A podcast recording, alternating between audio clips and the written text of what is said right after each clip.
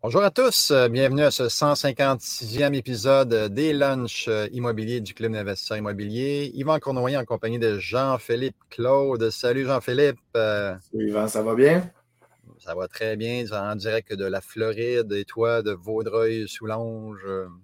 Vaudreuil-Dorion, exactement. Il n'y a, pas l'air de faire beau en arrière de toi. Fais-tu beau? Fais-tu chaud en Floride? pas facile, hein? Il fait comme 20, je crois, 20, 21. Euh, un peu nuageux, mais quand même, on ne va pas se plaindre. Euh, on est bien, on est bien. Passez un bon week-end? Oui, oui, bon week-end. Euh, bon week-end froid avec une belle neige. ça fait du bien un peu. Là. tant qu'à avoir un hiver, on va avoir un hiver franc. Fait que, ouais, beau week-end. Toi, de ton côté? Ah, j'étais euh, in and out. Là. On, était au Québec, on était en Floride, entre les deux. On a fui, on a fui le froid. On a fui le froid. C'est bon, ça. J'aime ça. donc, euh, merci d'être là, tout le monde. On espère que vous allez apprécier le le lunch qu'on va passer ensemble. Euh, aujourd'hui, c'est questions et réponses d'ordre général. On peut parler d'offres d'achat, on peut parler d'analyse de, rentabilité, de marché, de financement, de gestion, de recherche, bref, tout ce qui vous vient à l'esprit, peut-être de la motivation, mindset. Euh, donc, euh, je ne sais pas s'il y a des gens, Jean-Philippe, qui se sont manifestés. Les gens sont forts sur le concours dans les débuts. Là. On nous fait, on nous fait des, des bons jours. Euh, je peux y aller avec une euh, avec d'entrée de jeu, une petite, euh, petite, nouvelle que je lisais ce matin à surveiller demain, mardi. C'est l'annonce Statistique Canada, l'annonce de l'inflation. Fait qu'on s'attend à avoir une baisse d'inflation. à suivre, voir si ça, ça répond aux, attentes, là, parce que la Fed a annoncé, c'est la semaine passée ou il y a deux semaines, je me souviens exactement, que l'inflation avait moins diminué que ce qu'ils pensaient. Euh, malheureusement. Fait qu'ils ont, euh, ils ont dit que les baisses de taux allaient attendre un petit peu. Le marché a répondu. On a euh, repris un bon 40 points depuis Noël, depuis, depuis, depuis, le 1er janvier, oui, je vais le dire. et là, ça, s'est stabilisé, mais on voit que le marché est très, très réactif. Fait que ceux qui ont des. des taux à signer là, à suivre demain. Donc, on devrait avoir une baisse d'inflation si, si c'est selon les attentes on devrait avoir une belle, euh, probablement une belle baisse euh, du taux hypothécaire euh, commercial à venir. Donc, à suivre demain, annonce de cette Canada, l'IPC, le fameux IPC, pour le mois de janvier, si je ne me trompe pas. Moi, je disais que les taux allaient rester là. C'est sûr qu'il y a plusieurs opinions, là, mais je disais que les taux, euh, les taux hypothécaires allaient rester là pour un autre, un autre petit moment encore. Oui, oui, exact. on, était à une conférence de la BDC euh, dernièrement à Vaudreuil-Dorion et on avait le ministre euh, Fitzgibbon d'ailleurs. Si jamais il écoute, on salue, c'était vraiment une belle présentation. Et il y avait la BDC également qui était là à la Chambre de commerce. Et on parlait d'une baisse de taux là, au niveau de la BDC en mi-année euh, là, on parle du taux directeur, il hein, ne faut pas mélanger euh, pour les gens, là, CMB et taux directeur. On parlait d'une baisse du taux directeur là, au, milieu de l'année, puis on atteignait une cible du taux directeur de 3,5% à la fin de l'année. Don't shoot the messenger, là, je fais juste redire ce que l'économiste de la BDC a dit. Tout le monde a les opinions différentes. Je vais juste vous livrer qu'est-ce qu'eux ils ont donné comme information. Fait qu'ils parlaient d'une baisse d'environ à 3,5% à la fin de l'année, début des baisses, milieu de l'année. Sauf que là, au niveau du taux commercial, on, on s'entend, c'est pas la même chose. Ça ne suit pas le taux directeur, c'est beaucoup plus volatile, ça change. Euh, donc, c'est le marché des obligations, en fait, qui détermine euh, le taux. Donc, il est ultra sensible à ce niveau-là. Merci pour l'intro, JP. JP grosse, grosse intro, ça laisse le temps aux gens de commencer à taper les questions. Oui, il y a déjà Maxime Roy qui s'est manifesté. Quelles sont vos meilleures stratégies pour négocier une balance de vente, euh, Maxime? Donc, euh, pour ceux qui ne sont pas familiers avec la balance de vente, c'est que le vendeur reste euh, en financement, donc il finance une partie de la vente. Donc, le, vrai terme, c'est un solde de prix de vente. Et vous allez devoir de l'argent, évidemment aux propriétaires vendeurs que vous allez négocier sur une certaine période. Et euh, je vous dirais premièrement d'approcher le vendeur de la façon suivante. Est-ce que vous seriez ouvert à participer au financement? Parce que si vous dites au vendeur, on va faire du financement créatif, est-ce que vous seriez intéressé à faire du financement créatif? Mettons que ça peut faire peur un peu au vendeur. Donc, on pourrait y aller avec est-ce que vous seriez ouvert à participer au financement? C'est déjà une première euh, approche à avoir. Ensuite, on pourrait offrir au vendeur euh, différents types de prêts, différents types de remboursements. On pourrait dire, euh, je peux rembourser le capital intérêt à tous les mois intérêt seulement ou le prêt ballon, qui, euh, qui, est un paiement final des intérêts et du capital à la fin du terme. Donc, ça, ça vous permet de garder vos liquidités euh, toute la durée du terme. Donc, c'est une belle, une belle façon de rembourser le prêt. ensuite, lui faire comprendre qu'il peut reporter une partie de ses impôts. Évidemment, il ne pourra pas reporter à la fin du terme ses impôts, mais il y a tout un calcul de réserve qu'on appelle qui, qui est mis en place pour différer un peu l'impôt euh, du vendeur. Ce n'est pas très excitant en termes de report, mais quand même, euh, ça peut être intéressant pour euh, quelqu'un qui a des un vendeur qui a des stratégies de revenus variables. Il pourrait peut-être en passer plus une année et moins l'autre pour essayer d'équilibrer puis réduire ses impôts. Donc, on, lui fait comprendre qu'on peut, qu'il peut reporter une partie de ses impôts. Ensuite, JP, qu'est-ce qui te vient en tête comme. En fait, l'erreur qu'on a souvent au niveau des balances de vente, c'est d'arriver avec cette question-là euh, qu'est-ce, qui arrive quand on arrive avec cette question-là? Bon, on a l'air d'un cassé en bon français, puis dire ben, je veux une balance. Commençons la relation humaine, commençons la négociation, puis ensuite, ça vient en, cours de route. Ce qu'on on enseigne dans le coaching aussi, c'est que vous pouvez donner des options pour rendre la balance de vente alléchante. Vous pouvez donner des options, par exemple, je ne sais pas, le building, on invente un prix 1 million. Euh, c'est 1 million, ou je paye 1 million 50 tout en étant respecté la valeur marchande. Faites attention, profit se fait à l'achat, mentor du club. Mais si vous faites un bon, un bon profit à l'achat, vous gonflez un peu votre prix d'acquisition en échange, par exemple, d'une euh, balance de vente. Donc, ça peut devenir plus alléchant à présenter avec le vendeur. Très populaire ces temps-ci à cause des valeurs économiques euh, qui sont euh, vraiment basses là, avec les taux d'intérêt. Donc, il y a eu beaucoup plus de vendeurs qui sont négociables on l'a répété dans les autres lives, on le répète encore ce lundi midi. Super belle fenêtre d'opportunité pour une fois que le marché est balancé. Les gens disent ah, je vais attendre que les taux baissent. Ça va redevenir un marché de vendeurs. Vous allez avoir de la misère à négocier vos balances de vente. C'est maintenant qu'il faut le faire. Puis comme tu disais, de ne pas nécessairement en parler tout de suite pour ne pas passer pour un cassé, mais un bon moyen ou un bon moment de le faire, c'est après la visite des lieux. votre immeuble mm-hmm. m'intéresse toujours, euh, mais au lieu de baisser le prix, est-ce que vous seriez prêt à financer une partie? Ça peut être la même stratégie après l'inspection. Il, y a, il y a 50 000 de travaux de plus, que prévu. Ils ne sont pas nécessairement dus tout de suite, les travaux, mais on sait qu'ils vont être dus dans quelques années. Donc, vendeur, est-ce que tu accepteriez de financer une partie de ces travaux-là en restant en solde de prix de vente? Donc, euh, et voilà, en espérant que ça répond à ta question, Maxime. C'est sûr qu'on, durant le coaching, on en parle pendant un heure avec, un modèle et tout, là, mais euh, je pense que tu as quand même plusieurs bons hints euh, ce midi par rapport à ça. Parfait. Excellent. Pierre Gamelin, facile la question est-ce qu'on peut acheter un multi? Puis là, Pierre, c'est multi, c'est-tu 24 logements? C'est-tu 2, 3? ça dépend. Si les seuls qui font des collatérales, c'est des jardins je te dirais, tu sais, renseigne-toi au niveau du, euh, de, ton, euh, de ton banquier ou de ta banquière. C'est ça, une banquière? Oui, je pense que oui. Une banquière. Euh, donc, de juste de, vérifier, en fait, si tu es capable de faire un collatéral. Collatéral, c'est d'aller prendre une garantie sur un autre immeuble pour utiliser cette garantie pour lever un financement à 100 fait que ça se fait avec des jardins, c'est les seuls qui le font. Euh, Pierre, ça dépend. Je te dirais peut-être 2,24 logements, non. Euh, mais généralement, là, dans les petits, les petits plex, ça se fait. En fait, Dave achète un bon galop, il veut savoir la condition de marché. Euh, en fait, Dave, c'est tout le temps, c'est ton profit à l'achat. Rappelle-toi toujours, il y a des mauvaises transactions dans des bons marchés, puis des bonnes transactions dans des mauvais marchés. C'est sûr que le marché, il ne bouge pas beaucoup comme on l'a dit, on s'en va vers une baisse des taux éventuellement en 2024, c'est pas facile. Fait le truc, en fait, c'est de bien acheter, je te dirais. Puis il y a cinq légataires dans la succession. Yvan, as-tu un truc pour les gens à propos des successions? Effectivement, comme on dit souvent dans le cours, plus que de légataires, plus que d'héritiers dans la, dans la succession, plus votre prix offert va être euh, agressif à la baisse, évidemment. Donc, euh, parce que la baisse de prix va être répartie sur l'ensemble des héritiers. Fait que c'est baissé de 75 000, puis son 5, c'est seulement 15 000 chacun euh, de baisse. Donc, euh, ça devient intéressant euh, là-dessus. Donc, plus que d'héritiers, plus on est agressif dans le prix. Parfait. Fanny, Fanny, bonjour. Par où commencer pour une personne qui débute, qui veut se lancer dans l'aventure de l'investissement immobilier et qui part de zéro? C'est assez simple. On va, on va assister à nos lunchs à tous les mois, toutes les semaines. On va lire des livres euh, qui sont une belle porte d'entrée, euh, très abordable, donc 25-30 euh, dollars. Sûrement, JP en a sous la main. Ah, ça, c'est bon, ce livre-là. C'est pas les autres, mais le club en a toute une panoplie. Oui, donc lire des livres, Fanny. Ensuite, écouter des vidéos et commencer à se former.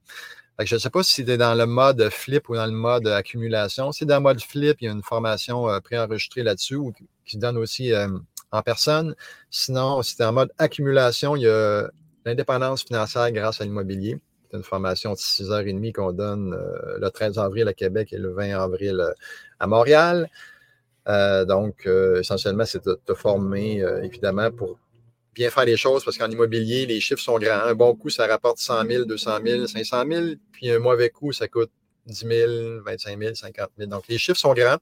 Je pense que ça vaut la peine de te former. À la limite, le 400 que tu payes pour une formation, rajoute-le dans ton prix d'acquisition. Au lieu de le payer 1 euh, million, tu le paieras 1 million 400 l'immeuble et euh, tu vas faire une bonne shot. JP, sûrement quelque chose à ajouter là-dessus? Ouais, tellement. C'est, c'est, même y va encore, on apprend, à la semaine des millions, par exemple, j'écoutais les conversations, j'attrapais des briches, comme, hey, c'est vrai, j'avais pas pensé à ça, c'est un bon truc.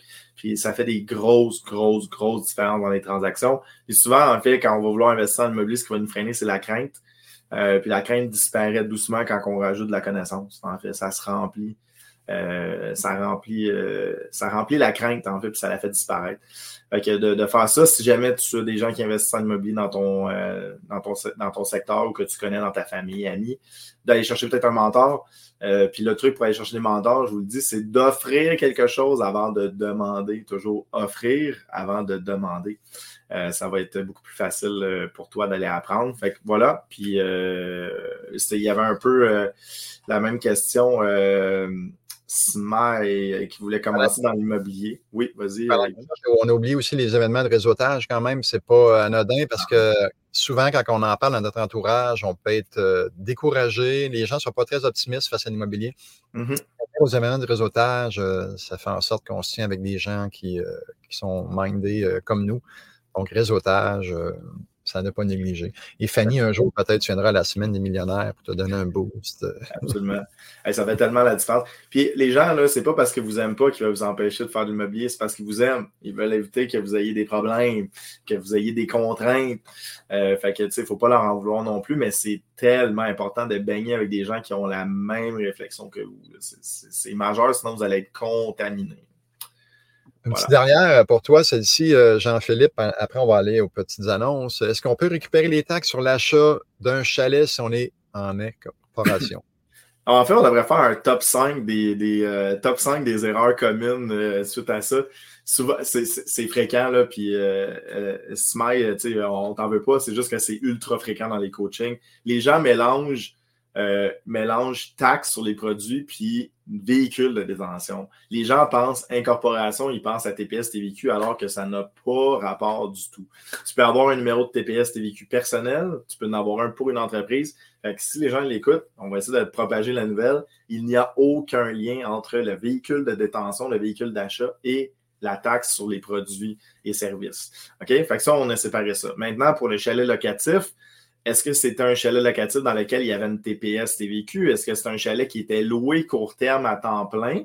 OK, à plus de 90% du temps. S'il était loué à plus de 90% du temps, c'est devenu un commerce il y avait une TPS TVQ. Alors oui, dans certaines conditions, il y a plein de conditions qu'on peut voir justement dans la formation du bootcamp. Euh, il y a certaines conditions où est-ce que oui, on peut récupérer. Normalement, si le chalet n'est pas neuf, là, je te donne la base. Là. Si le chalet n'est pas neuf, euh, c'est pas une construction neuve. Il a été opéré comme ça. Il est vendu avec TPS TVQ. Tu retrouves la TPS TVQ à l'achat. Fait que même si c'est écrit plus TPS TVQ, si le chalet, je le répète, n'est pas neuf, si vous n'êtes pas le premier acheteur, normalement, vous êtes euh, capable de récupérer la TPS TVQ. Mais là, là, il y a plein de conditions. Fait qu'allez voir avocat, fiscaliste, s'il vous plaît, euh, ou regardez les conditions qu'on donne dans les, dans les formations. Voilà. Fait que c'est répondu pour ce moment. Excellent. On va passer des questions, euh, Jean-Philippe. J'étais encore sur le vieux mode qu'on faisait une série d'annonces en plein milieu, mais on fait ça à la fin. Donc, c'est euh, correct. C'est bon. Euh, ici, on a quels, sont les quels sont les outils pour investir passivement, donc options, portefeuille d'investissement, etc. Ben, le premier affaire qui me vient en tête, Caroline, c'est euh, les REIT. Donc, euh, tu peux euh, investir dans des REIT. Donc, comme exemple, Cap, Capri, qui est un très gros joueur au Canada. Aux dernières nouvelles, il avait 60 000 unités. Donc, tu investis ton argent, il te donne un rendement. Donc, tu, C'est un peu comme investir à la bourse, on peut dire. ensuite, tu peux investir avec un partenaire actif, donc un partenaire qui, lui, trouve les transactions, les négocie, les finances, orchestre toute la transaction et euh, toi, tu mets ton argent. Donc, tu deviens un partenaire passif. Encore là, tu as un rendement sans, que tu aies rien à faire. Euh, sinon, JP, as-tu d'autres choses qui te viennent en tête à part le REIT puis le, partenaire passif? Le partenaire passif prêteur privé. Euh, hein, si je vous devenez prêteur privé, par exemple avec Omega Capital Privé ou Société société d'investissement, euh, d'immo-crédit, pardon, je cherche toujours le nom, avec, euh, Jacques, vous pouvez devenir euh, passif. Fait que vous investissez dans un pool d'investissement privé, puis vous devenez investisseur. Essentiellement, c'est ça, Caroline. On a aussi une question de Sandy. Est-ce que certaines banques sont plus ouvertes avec les soldes de prix de vente qui correspondent à 100% de la mise de fonds? Moi, j'en connais pas. la seule que je connais, c'est Desjardins des jardins qui vont accepter dans certaines situations que 50% de la mise de fonds proviennent du vendeur en solde de prix de vente, mais 100% euh, de mise de fonds, euh, ça serait. En tout cas, si vous en connaissez, faites-moi signe. Euh, c'est sûr qu'ils vont avoir beaucoup d'ouvrages ces banques-là parce que ça serait trop simple et facile. Les banques, ils veulent que nous, on se mouille parce que les autres se mouillent. Donc, si ils financent à 100% la mise de fonds. Ils prennent tout le risque. Nous, on prend zéro, financièrement parlant, je parle. Mhm. Donc, euh, non, j'en connais pas. Euh, je ne connais pas de banques qui font ça à 100% à part des jardins qui sont à 50% Absolument. Absolument. Euh, il y avait notre ami Dominique qui avait une, question. Oui, on a déjà fait des lives sur les partenariats, Dominique. oui, c'est déjà fait, fait. Tu peux les chercher sur le site du club au niveau du partenariat. Puis, juste comme la deuxième partie de ta question, qu'est-ce qu'on pense réellement des balances de vente? C'est toujours l'argent, moi je le vois comme des petits soldats. C'est toujours, j'ai toujours une question de euh, comment faire le mieux travailler mes soldats possible. Donc, comment avoir le retour sur investissement le plus élevé, le ROI, Return on Investment.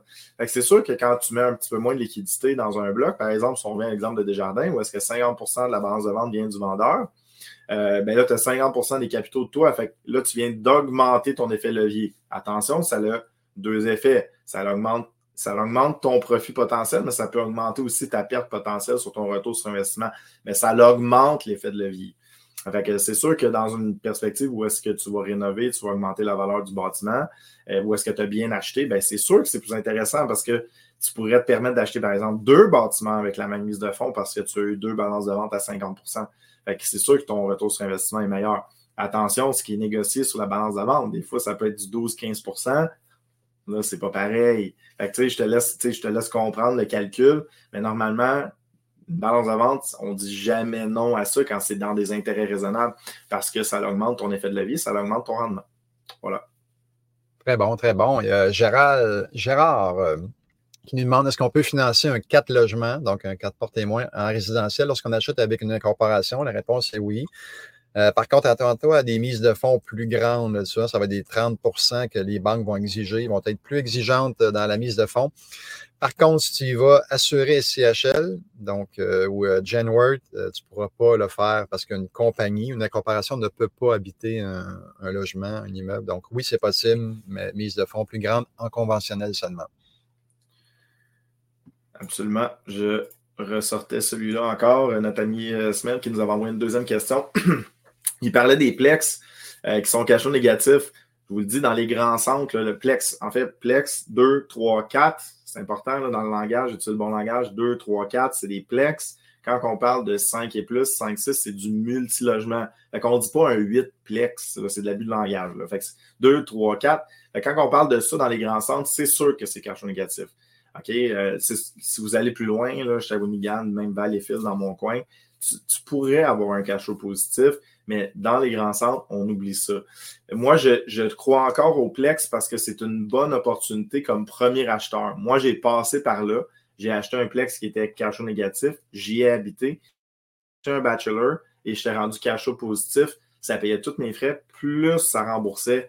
Euh, ça, me donnait un petit peu d'argent chaque mois. Fait que c'est une super belle entrée dans l'investissement immobilier. C'est une belle école parce que tu as deux, trois locataires à gérer maximum. Tu apprends tu es avec les locataires aussi.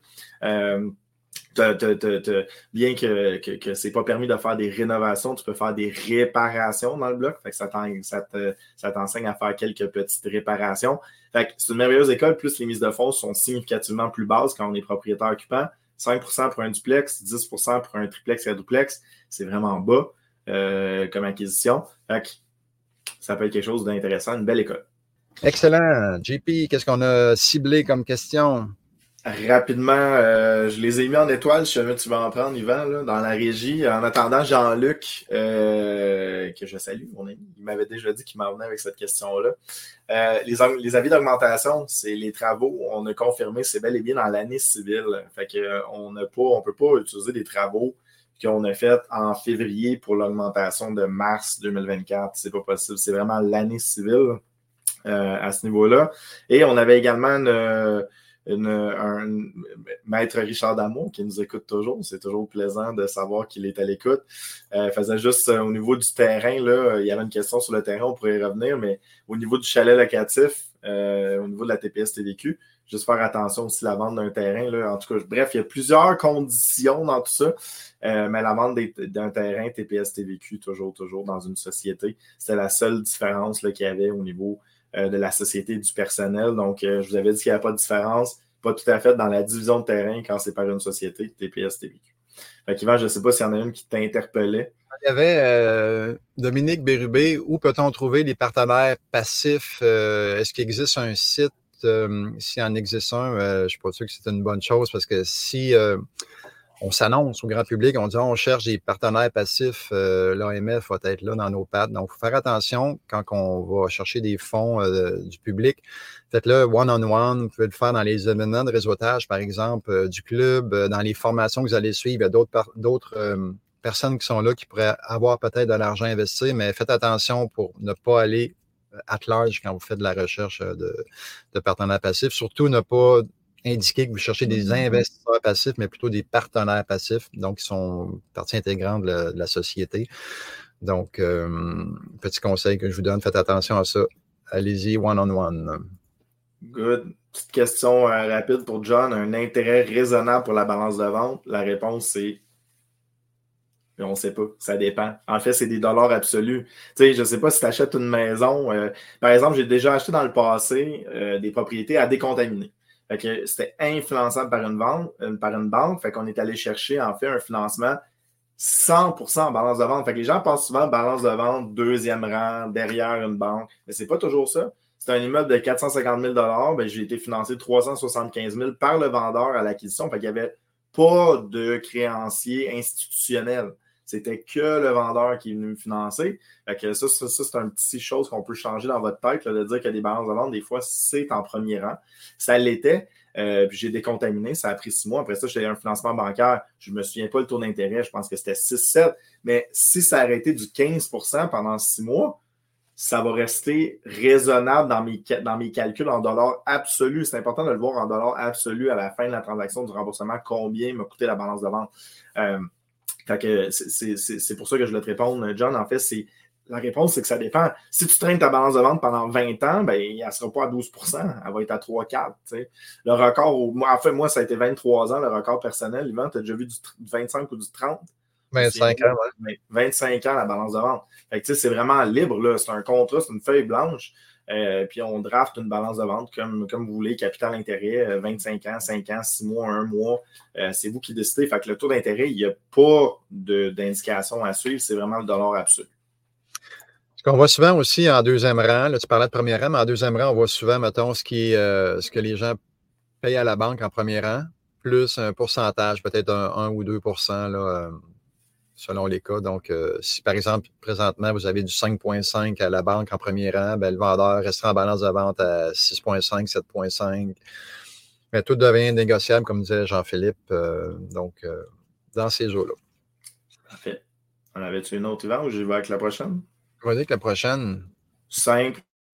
Une autre mythe qu'on a dans les top 5 mythes de l'investissement immobilier, à partir de quatre unités, le propriétaire occupant n'a plus raison d'être. OK? Fait que 2, 3, 4, c'est un financement avec un propriétaire occupant au niveau de la SCHL. À partir de 5, c'est tranché au couteau, au couteau à la SCHL. Le propriétaire occupant n'a plus d'importance. Évidemment, il faut que ça casse à un moment donné. Là, quand on achète 85 euh, unités, euh, on n'ira pas habiter dans le 85 unités pour acheter. Fait que ça casse en fait à 5 logements. Fait que le propriétaire occupant n'a plus rapport. Pour la mise de fonds, Ça dépend, ça peut être aussi bas que 5% pour du 6 unités. Ça dépend des critères APH Select en abordabilité, en accessibilité, puis en efficacité énergétique. Je ne sais pas si notre ami Brian euh, est à l'écoute. Souvent, il est à l'écoute de nos, euh, de nos midis. Tu feras un coucou au niveau de, euh, pour l'analyse d'efficacité énergétique, un partenaire du club. donc, ça peut être jusqu'à 5% Si on n'y va pas avec l'APH Select, on y va avec une assurance préhypothécaire marché, ben là, c'est 15% de mise en fonds. Très bien, très bien. Il y avait une petite dernière avant d'aller au tirage. Gabriel Pelletier, est-ce qu'il faut avoir atteint la majorité pour acquérir un immeuble? Effectivement à moins que tu serais ce qu'on appelle un mineur émancipé. C'est ça, c'est bien ça. Donc euh, là, ça serait peut-être possible, mais je te dirais de consulter notre ami Richard Damour, justement, qui est là, euh, qui va pouvoir euh, mieux te guider, Gabriel, là-dedans. Donc oui, ça prend la majorité normalement pour pouvoir acquérir un immeuble. Oui, vas-y, une petite dernière. JP, Oui, oui, oui, excuse. Gilles Brodeur qui me faisait, qui me faisait peur ici, là. Euh, ce que je l'avais affiché? Le taux maximal d'intérêt pour que ça soit légal, qui est le taux usuraire, c'est genre 35-38. Puis Richard, je ne sais pas si tu écoutes, là, je pense que c'est dans ces niveaux-là. Personnellement, je ne le connais pas par cœur, je ne me suis jamais rendu là. Mais honnêtement, en immobilier, je n'ai jamais vu quelque chose qui a dépassé comme le 15-18 personnellement, je n'ai jamais vu ça dans mon expérience de, 10 ans et plus en immobilier. Je ne sais pas si tu as vu plus haut, là, Yvan. Non, non c'est pas mal le maximum. merci, euh, Richard, qui m'a émancipé, effectivement, émancipé. Euh, c'est dans mon cours de, courtage, mais oui, donc émancipé, non émancipé. Good. on va y aller avec euh, les tirages. merci à tous ceux qui ont partagé. Félicitations et bonne chance. Le premier prix qu'on fait tirer va être 195 de rabais sur le Boost Camp qui a lieu à Québec 13 et 14 avril prochain ou à Montréal 20 et 21 avril prochain. Donc, le gagnant ou la gagnante est Hélène Fortier. Hélène Fortier, euh, qui fait son coaching présentement, qui est à la Semaine des millionnaires, qui est bénévole, qui a acheté une unité de Jean-Philippe, donc très active, euh, très mm-hmm. active au club. Hélène, félicitations. Euh, tu pourras refiler ce, ce prix-là à quelqu'un si jamais si tu le désires. Prochain cours, euh, formation préenregistrée de votre choix. Et c'est Manel euh, Chaib. Donc, Manel, si ma mémoire est fidèle, tu étais euh, à la formation des flips la semaine dernière. Félicitations. Et 250, 250 de rabais sur le programme Elite. donc, ça peut se faire en passant en personne ou en virtuel. Et la personne qui va se mériter le prix est ah, Yanis, encore une fois. Il me semble que ça fait mm. comme 4-5 fois que Yanis euh, gagne. Félicitations.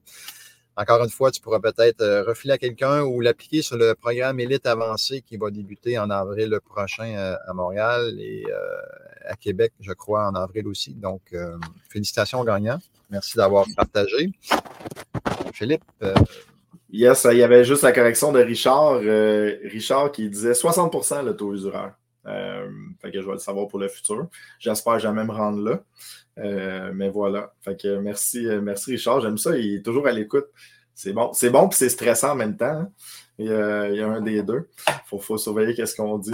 Donc, blague à part, euh, Richard, qu'on salue hein, du bureau Fadago. Je ne sais pas si tu es encore, es encore dans l'Ouest en train de faire du ski, Richard, mais très bon. On va en profiter pour faire une pub. Là. Fadago, Fortier d'Amour Goyette, basé sur la rive sud, partenaire dans multiples de mes projets. Donc, j'ai vraiment travaillé beaucoup avec eux.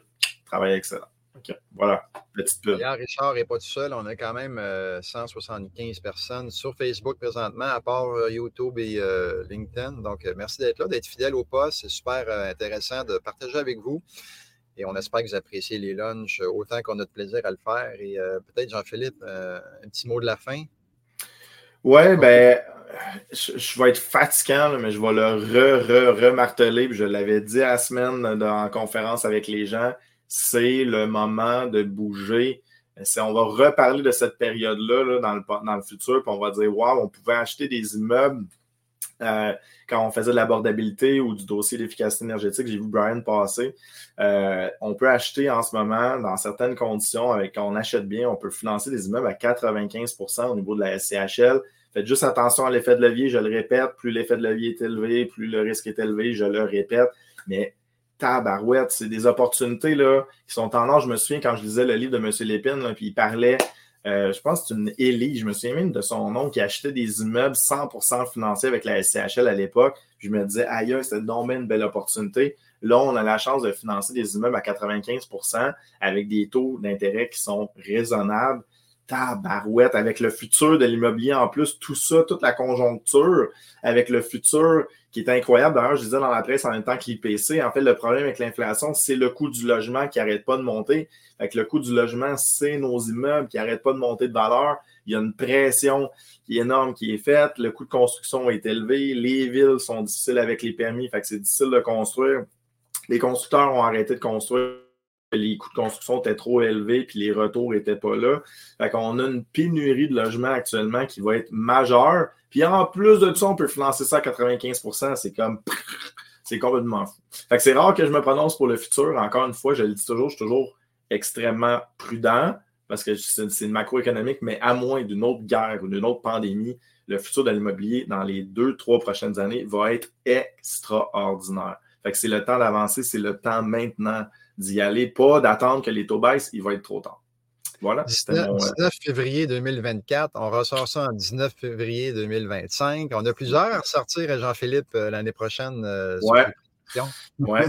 J'étais moins optimiste l'année passée parce qu'on ne voyait pas la fin. Là, on sait que c'est la fin. On a atteint le plafond. On est juste, on est en haut de la côte. On attend juste de descendre. Est-ce que ça va être mi-juin? Est-ce que ça va être en, ça va être en automne 2024? C'est inévitable. Ça s'en vient. Et au moment que ça chute, le marché va, va exploser. Euh, ça va repartir. Fait c'est le temps de faire l'écureuil, puis de se stocker des immeubles dans les joues. C'est le temps. Moi, j'ai bien hâte de voir si les gouvernements vont favoriser la rénovation parce qu'avec la construction neuve qui, en arrache, euh, ça serait le fun qu'ils mettent en place d'autres programmes pour essayer de favoriser les rénovations. Au moins, s'ils ne peuvent pas construire du neuf parce que c'est difficile à cause des redevances, à cause des coûts de terrain, à cause des matériaux, la main-d'œuvre et tout ça, au moins au moins favoriser la rénovation. Euh, je suis curieux de voir euh, s'ils vont emboîter le pas là-dessus. Hâte de voir ça parce que c'est pas, euh, pas l'opinion. c'est pas l'opinion publique qui, est favorable à ça.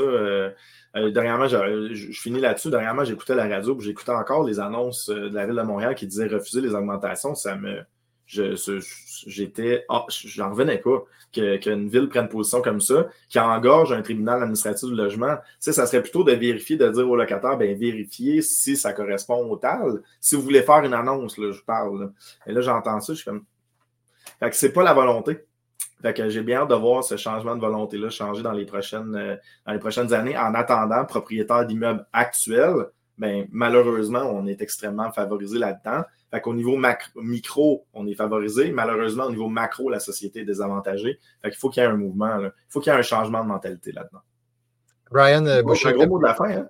Oui, ben, c'est correct. Euh, Brian Boucher aime bien l'expression être en mode écureuil. Euh, excellent, excellent, Jean-Philippe. nous, on se revoit, on se revoit la semaine prochaine hein, avec Jean-François Picard. Donc, 157 euh, épisode du Lunch immobilier avec euh, Jean-François Picard qui va nous parler de ses stratégies de croissance de son parc immobilier. Euh, Jean-François, avec sa conjointe, qui ont doublé leur parc immobilier, sont passés de quelque chose comme aux alentours de 200-300 à 500-600, même je pense qu'ils ont monté un petit peu plus. Ils ont dû revendre un peu de portes pour stabiliser tout ça, mais je crois qu'ils sont en acquisition de 500, 500 de portes, donc ils devraient peut-être doubler aux alentours de 1000 portes prochainement. Donc, on, leur souhaite euh, que ça va fonctionner. Bref, ils vont venir nous raconter euh, quelles sont ces stratégies euh, pour arriver à faire ça. Donc, ça promet avec notre coach Jean-François qui est au club depuis quelques années, qui performe très bien. Évidemment, comme dit notre ami Jean-Pierre, ce n'est pas une, question de porte toujours, mais eux autres ont une stratégie vraiment de croissance et tout ça. Donc, ça promet. Jean-Philippe, tu vas être là. Yes, absolument. J'adore Jean-François. Elle n'a pas manqué. Là. C'est c'est un investisseur hors pair, Jean-François, toujours posé, toujours belle valeur en plus dans tout ça. Bel, être humain. Très bon investisseur, bel être humain. Euh, ça va me faire plaisir. Puis euh, François Gagnon qui faisait juste dire Luc Poirier, à tout le monde en parle aussi. Là, si jamais vous voulez aller voir cette entrevue-là sur l'offre et la demande. Incroyable. Vous allez voir la, comme, comment c'est distorsionné cette entrevue-là. C'est fascinant. On va, on parler au prochain lunch, mais à voir. Je pense que l'énergie qu'il y avait dans les, euh, dans les gens dans la salle, les, les, petits bouffons en arrière, a fait plus mmh. parler que le contenu, mais bon, euh, le contenu était quand même très, très bon et euh, effectivement, entrevue, on n'a pas manqué. Voilà. Nous, on se revoit la semaine prochaine, les amis. Donc, le 26 février prochain, c'est un rendez-vous. Et merci beaucoup à tous et on se revoit sous peu. Go, go, go!